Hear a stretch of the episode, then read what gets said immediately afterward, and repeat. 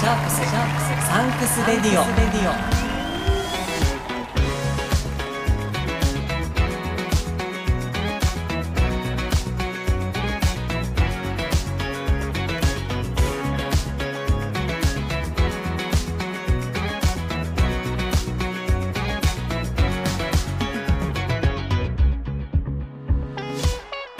こんにちはキリンです。シャークスサンクスレディオ日本ラグビー最高峰のリーグワンそのディビジョン2に昇格した清水建設高等ブルーシャークスに捧げる応援プログラムです。僕シャークスファン歴1年目のキリンが感謝と応援をコンセプトにお届けします。前回は藤高正史選手のインタビュー前編をお届けしましたがいかがでしたか？藤高選手の高校時代の先輩横浜キヤノンイーグルスの木出康平選手にもインタビューさせていただいて2人の強い絆を感じて僕はすごく感動しました。果たして後編はどんな話が飛び出すのか。今日も感謝と応援は表裏一体ということで清水建設高等ブルーシャークスに向けて感謝と応援を伝えていきます。今日もどうぞ最後までお付き合いください。今日感謝と応援を伝えたいのは前回に引き続き藤高正史選手です。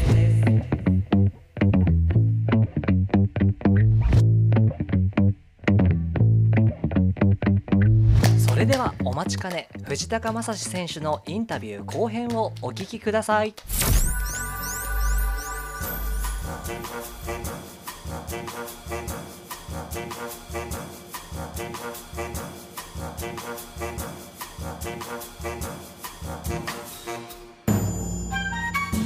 ルーシャークスとの出会い。はどんな感じだったんですか大学4年終わった後にはい。あのニュージーランド留学してああそうだったんですね。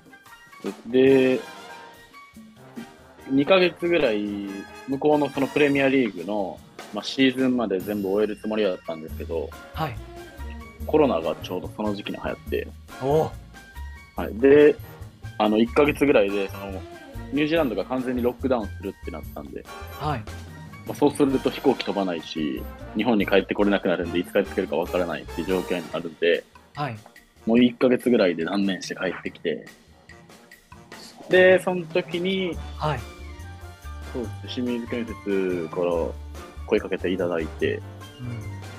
っていう感じで入ってチームに所属することになったって藤高選手の同期の選手は例えばどんな方がいらっしゃいますか？じ井上拓野中良二。まあ同じ大学からでいうと金沢和樹。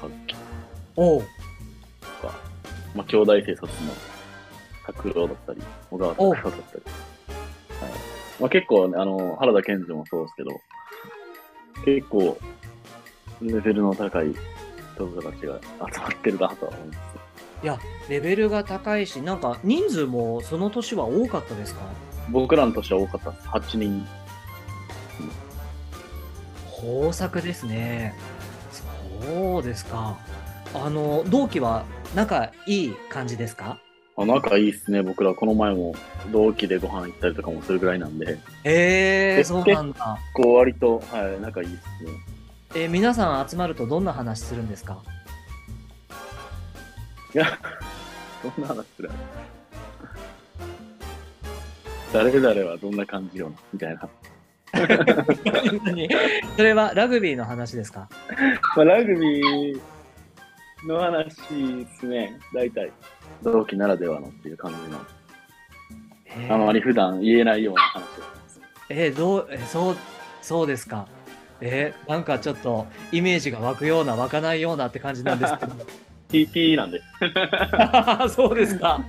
はい、あのー藤高選手は今年齢的には25歳。25ですね今年。はい。そうですよね。だって先月お誕生日迎えたんですもんね。そうですね。ありがとうございます。あの25歳っていうことは年上の選手の方が多分人数的には多いと思いますけど年上の選手のことはどのように感じていらっしゃいますか？結構清水ってフレンドリーな感じで接することができるので、はいで、もともと僕がそんなになんか、いい子ちゃんじゃないんで、はい、結構ズカズカ先輩に行っちゃうんで。でもそれでも全然みんな優しくて、はい。はい、楽しくラグビーをさせてもらってるですね。ああ、そうですか。はいそのずかずかいっちゃうっていうのはどういう感じですか？あの、いろいろ。あなんか、うん、そうですね、あの、まあ、いじったり、いじられたり。いじったり。まあ、先はい、先輩をいじるのは好きなんで。へえ。あ、藤高選手がいじるんですか？全然いじりますよ。へえ。あのー結構もう遠慮なく年上の選手にいじり倒す感じですか？ああ、いや、その、どこまで行ったらいいとか、この人どこまで行ったら怒るやろなとか分かるんで、大体。すごっ。それはい。特技じゃないですか？多分末っ子だからだと思います。そうなんだ。末っ子だからちょっと上の人たちの顔色を伺いながはい、もう顔色伺うの大好きなんで。ら すごっ。だから多分、その、はい。人の顔を見たりとか、そういう、この人今どんな感じで思ってるやろなとか、はい。もう、実家でずっとそうやったんで、親父が兄貴に怒ってたりとかしたら、あ今、あの、下の部屋行かへん方がいいなとかもわかるんで、はい。容量いいそういうの。をね。うん。読み読み取る力は多分あると思いますね。すごい。あのー例えばブルーシャークスで言うならば誰がこういじっても怒らない 一番温厚な人って誰だと思いますか？藤高選手は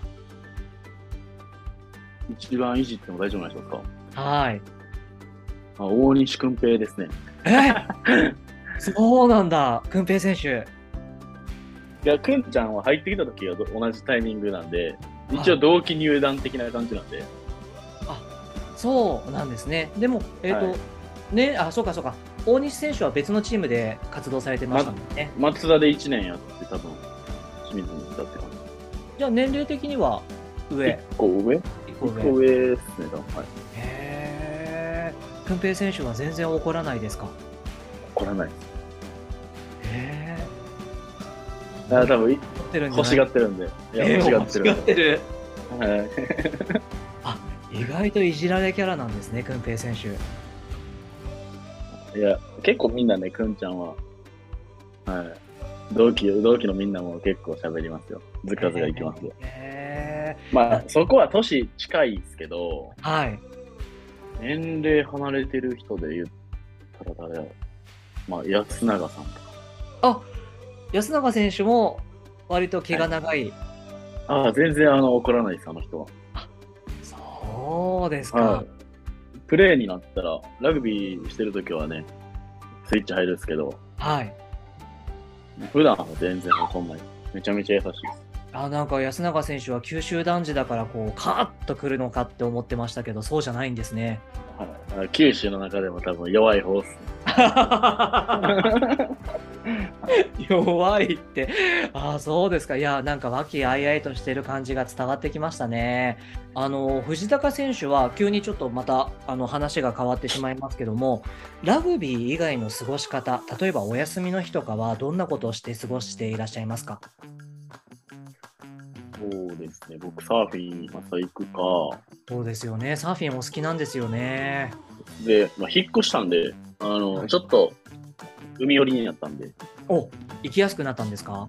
そうです。行きやすくなったんで、まあ、大学の時の友達、大学からの友達が、まあ、全然清水関係ないんですけど、はい。まあ、東京にいるんで、そいつと一緒にサーフィンしに行ったりとか、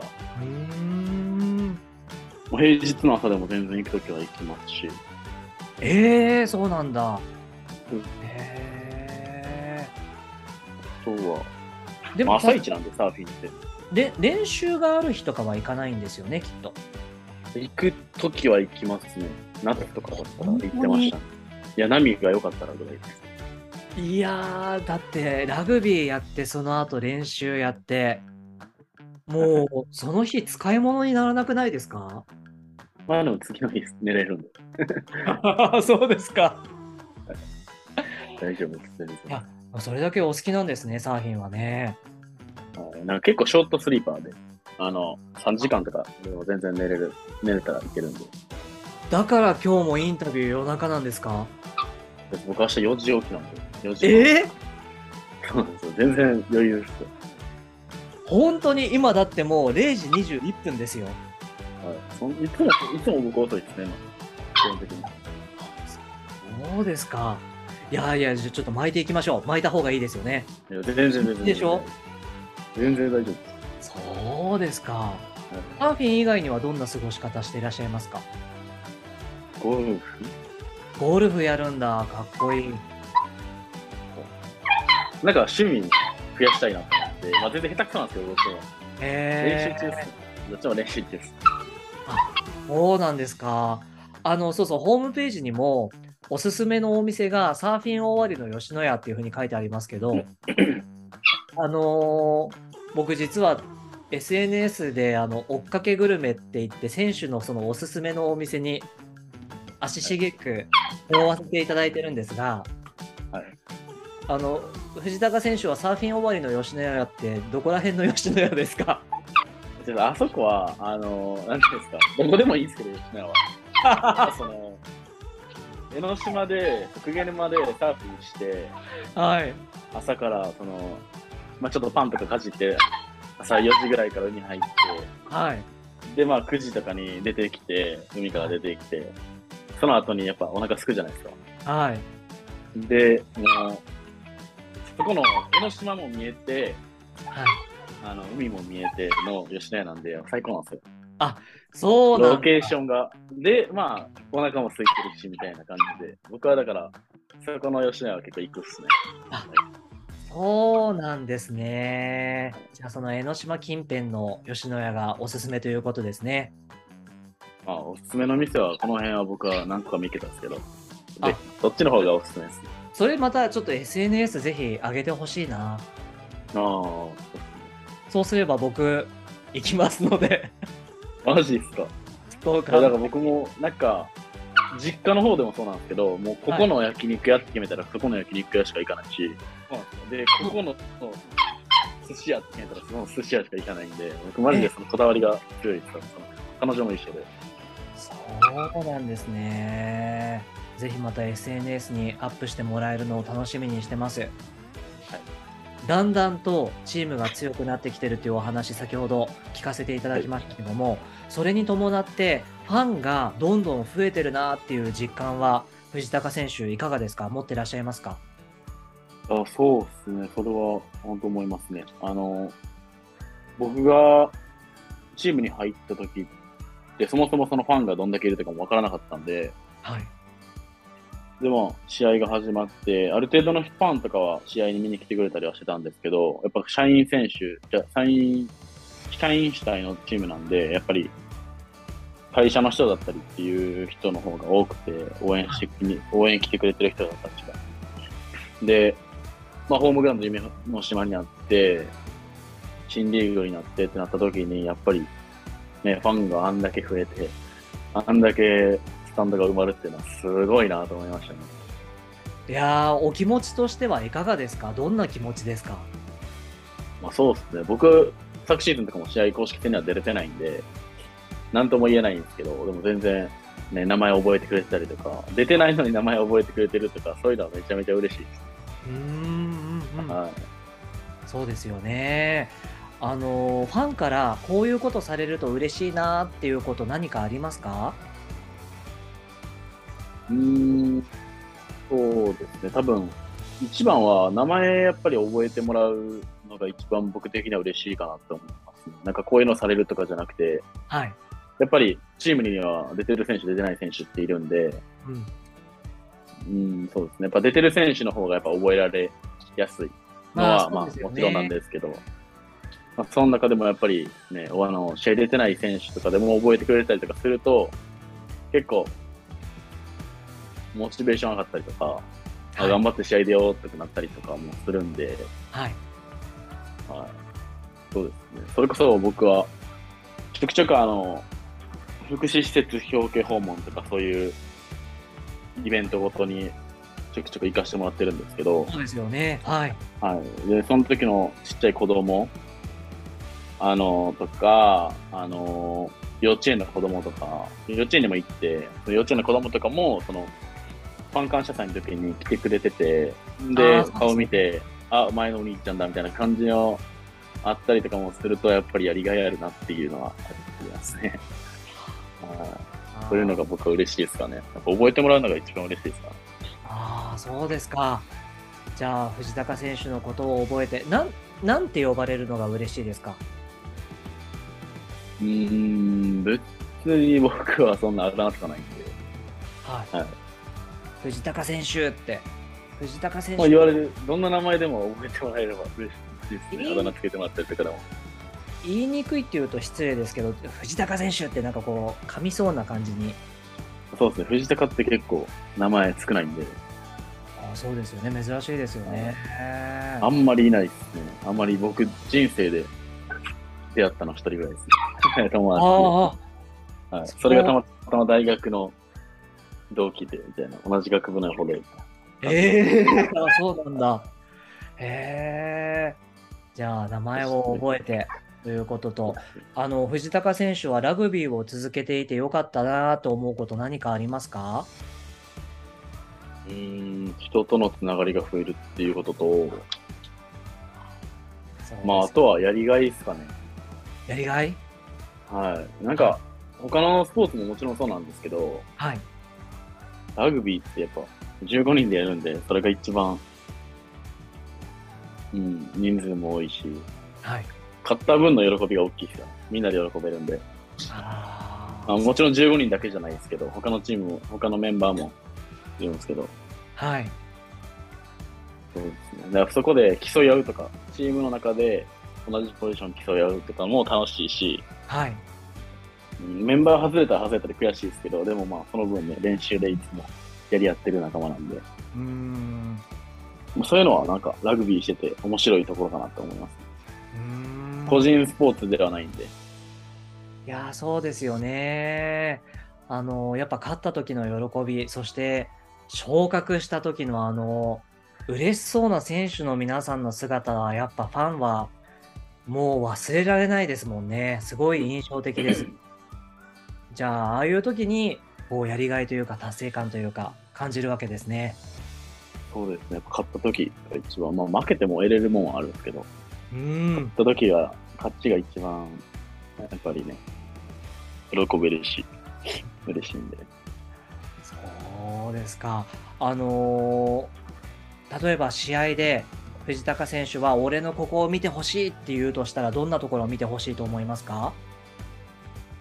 うーん、とりあえず、ボール持って走っているところですかね。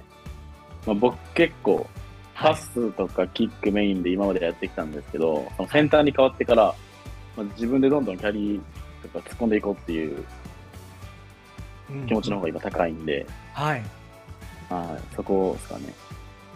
やーそうですよどんどんね。前にボール運んでっていうところを見てほしいですかね。いやー本当にあのヤクルトレビンズ戦でも見せていただいて、こう、なんて言うんだろうな、後から上がってる写真とかも見て、ああ、そうだったなーって光景が蘇ってくる感じでしたけど、こう、勇敢に、果敢にこう飛び込んでいくような姿っていうのはやっぱ印象的ですよね。はい。そうですか。じゃあ、あのーああんまりね、長くお話ししていてもいけないんで、あの、メッセージいただいているので、ちょっとここでご紹介させていただいてもいいですか？はい、はい。ありがとうございます。えっ、と、私は学生時代、ラグビー部とグラウンド、グクラブハウスを共有していた部活なので、かなり後輩ですが、藤高選手を応援してます。多分ね、立命館の先輩だと、先輩っていうか、まあ、あの、先輩だと思うんですよ。この方。はで、BKC、BKC って書いてあるんですけど、BKC って何ですか？BKC って琵琶湖草津キャンパス。え？琵琶湖？草津キャンパス。滋賀県の草津草津市に大学があって、ああ、なるほど。で、そこのキャンパスのことを BKC って言いますね。琵琶湖草津キャンパス。はいあ、それもじゃあ立命館の中では 合言合言葉というか、いや、もうなんか、結構、就職とかでも、はいその、大学と、こう、大学大学選ぶところとかでも BKC って出てきた。立命館大学 BKC とか、大阪のキャンパスやったら OIC とかも書くし。ああ、そうなんですね。あ、あのーグラウンドとクラブハウスを共有していた部活っていうのは、ラグビー部と他の部活が共有してたんですか？アメフトですね。アメフト部共有、うまく、あの、喧嘩になったりしないんですか？おい、ラグビー部あ全然しない。ラグビー部とは結構仲いいんで。あ昔の人たちは分かんないですけど、僕らは仲良くて。はい。それこそだって僕、今こっちでサーフィン一緒に行ったりする大学の友達が、アメフト部のやつだったりとかもねへえ、あーそうなんですね。仲いいですね。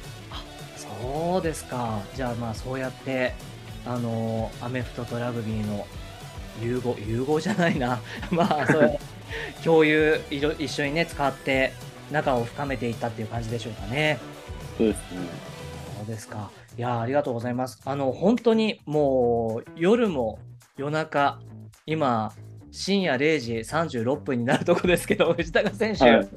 はい。いや、全然本。当に今日この遅い時間にお付き合いいただいてありがとうございます。はい。ありがとうございます。そろそろお別れの時間が近づいてきてしまったんですが、はい。今日いかがでしたか？インタビュー。まあそうですね。どんどんあの質問ポンポンポンポン来るんかなと思ったら、結構、あの、いろん、一個の話で盛り上がってたんで、はい。印象とは違うかったです。そうですか？なんかもう質問攻めに答えるんかなと思ってたんで、あの、一応、はい、質問とかは彩りに目は通ってたんですけど、はい。でも、追加できたりはするんかなとか思ったりとかしてたんで、はい。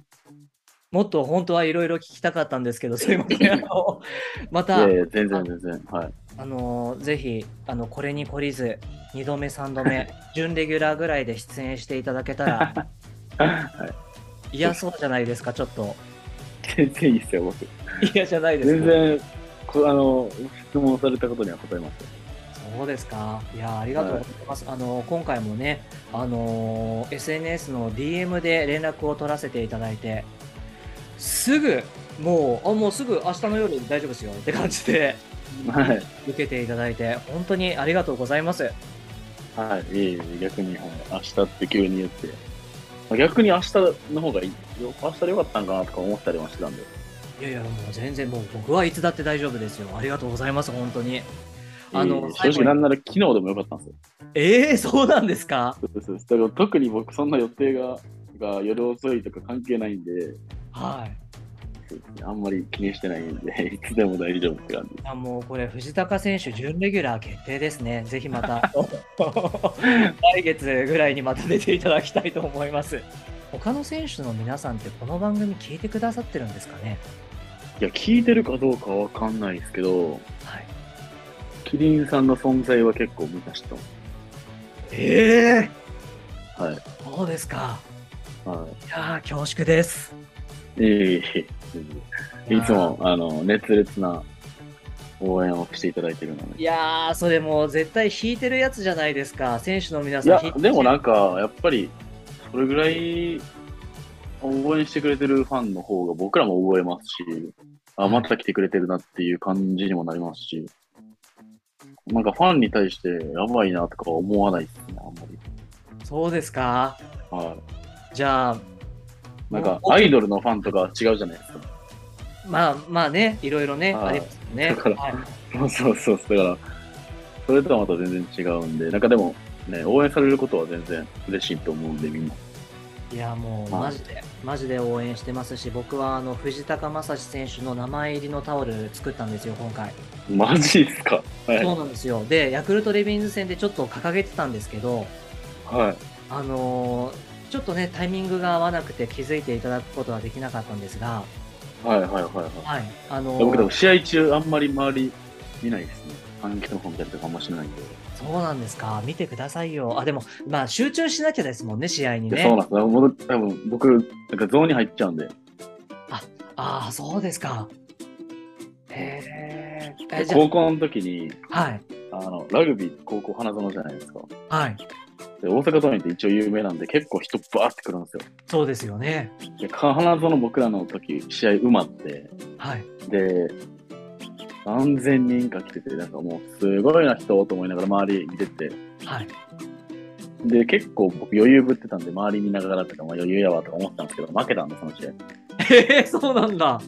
そうなんです。で、それで負けてから、あんまり周り見んとこと思って、自分に集中しようと思って、そっからですね。はい。そっからもうあんまり観客とか気にしないようになりました。ああ、それはじゃあ藤高選手がキョロキョロしてたから負けたとか別にそういうわけじゃないけども、そうですね。なんか自分の中で、あなんか変な余裕の持ち方はあかんなっていう感じですね。ああ、そういうことですね。え、じゃあああいう名前が入ったグッズとかを出すのってどういうタイミングがいいと思いますか、選手としては。試合前か、試合終わりか、ハーフタイムに帰ってくるとき、ベンチ帰ってくるときとかだったら見たりはする。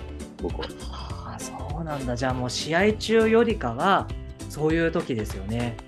あの試合前のウォーミングアップの時とかどうですか？あウォーミングアップは、チームでウォーミングアップするってなると、はい。結構もうみんなトレーニングモードだったり試合モードになっちゃうんで、はい。個人ウォーミングアップとかバラバラでやってる時とかは割といいかもしれない。あそういう個人グッズ系を見てもらいたいっていう人には、もっと恋の時間じゃないですかね。そうですか。じゃあもう早めに会場入りして、あ早めにだから、こう。はい。しかも早めに会場入りした方が多分、公式戦とかになってくると、場所が分かりやすくなるんで、その、うんうん、人あんま埋まってない時間帯に、あ、この人ここにおるってか分かるじゃないですか。このはいグッズ持ってくれてる人ここにいるいるんだみたいな。はい。多分、試合、会場埋まっちゃうと、探しづらくて、どこ見て、その、ってなるんで、なるほど。はい。いても多分気づかなかったりとかすると思うんで、そうか、そうですよね。ちょっと埋もれちゃいますよね。だって僕多分アップの時に名前見つけたら、はい。多分ちょいちょい見てるっすもん。まだおるんかなみたいな。まだあるんかなみたいな。多分見てると思います、僕は。あ、そう。そうですか。なんか俺の名前あったなみたいな感じにはなると思います。じゃあもう次からは個人でウォーミングアップしてる時を狙ってこう、掲げるのがいいですかね。はあのー本当に、本当にお別れの時間になってしまって、藤高選手、今日も長い時間ありがとうございました。最後にですい。ね、はい。この番組を聞いてくださっているファンの皆さんにメッセージをお願いします。はい。えーっと、まあ、プレシーズン始まって、これから公式戦っていう形になっていくと思うんですけど、えーっと、応援に来れる試合とかもプレシーズンであると思うので、ぜひ、あの、会場に足を運んで応援していただけたらと思います。よろしくお願いします。応援に行きますので、待っててください。はい。よろしくお願いします。ありがとうございま。す。シャークスサンクス Radio。今日のゲストは清水建設江東ブルーシャークスからスタンドオフセンターの藤高将選手をお迎えしました。今日どうもありがとうございました。ありがとうございました。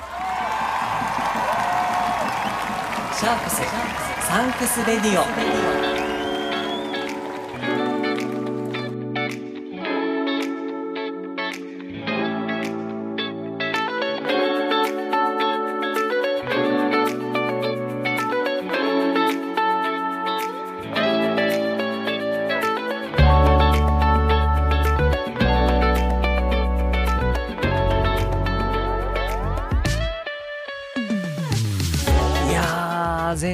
レ康平選手も言っていましたが藤高選手可愛いですよね。末っ子だからか分かりませんが可愛がられ方をよく知ってるなーという感じがしました。それは全然嫌味じゃないし自然に応援したくなるそんなキャラクターだなと思いました。それでいてラグビーもゴリゴリなんですよね。期待の若手選手です。ファン感謝祭で僕は藤高選手にプレゼントをお渡ししたんですけども全然大したものじゃなかったんですよ。でも嬉しそうに受け取ってくれたのがとても印象的でした。僕もすごく嬉しかったです。その前から過去の試合動画でプレーをしている姿も見ていました。あのそんな過去動画でね鮮やかなキックを決めてる姿が印象的だったんですけどもそういう選手にプレゼントを渡すことができて本当に嬉しかったなという記憶が今でも鮮明に残っています。今回インタビューしてみて感じたのは藤高選手結構メンタル強めな感じが伝わってきましたね。なんか外野がこうなんか言ってきたとしてもなんか言ってんなぐらいな感じで受け止めているという話聞かせてくれました。本当に話が盛り上がってインタビュー終わった後も気さくに15分ぐらい話してくださったんですよ。で結局全部終わったのは深夜1時を回っていたんです。もう本当に藤高選手真夜中までお付き合いいただきましてありがとうございました。この感謝の気持ちは必ず応援でお返しします。さて番組宛にメッセージもいただいていますのでご紹介します。ドンマイ330さんからメッセージいただきました。ありがとうございます。えー、なおさんの回前半後半とても楽しかったです。なおさんの人柄がよく出ていましたね。はるさんからのコメントまであって立川兄弟のファンにはかなり嬉しい回になっています。なおさんがやけに押してくる春の行く道は私も持っていますがキリンさんもぜひ読んでくださいね。なおさんがなぜブルーシャークスで続けているのか絶対聞きたいです。私だけで50回いいね押したいぐらいです。というメッセージ。ありがとうございます。そうなんですよね。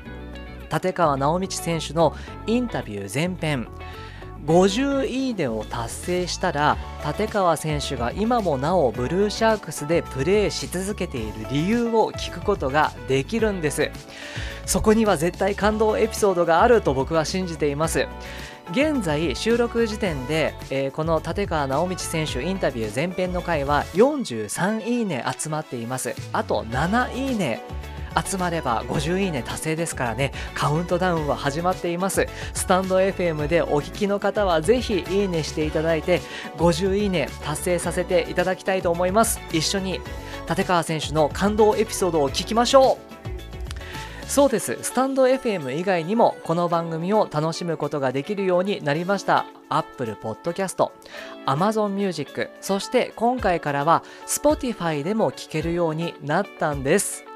Apple Podcast と Amazon Music、Spotify では評価もしていただけます。ぜひ評価をしていただいて、僕、キリンに現実を突きつけてください。現実は甘くないんだぞっていう感じでね、現実突きつけていただきたいと思います。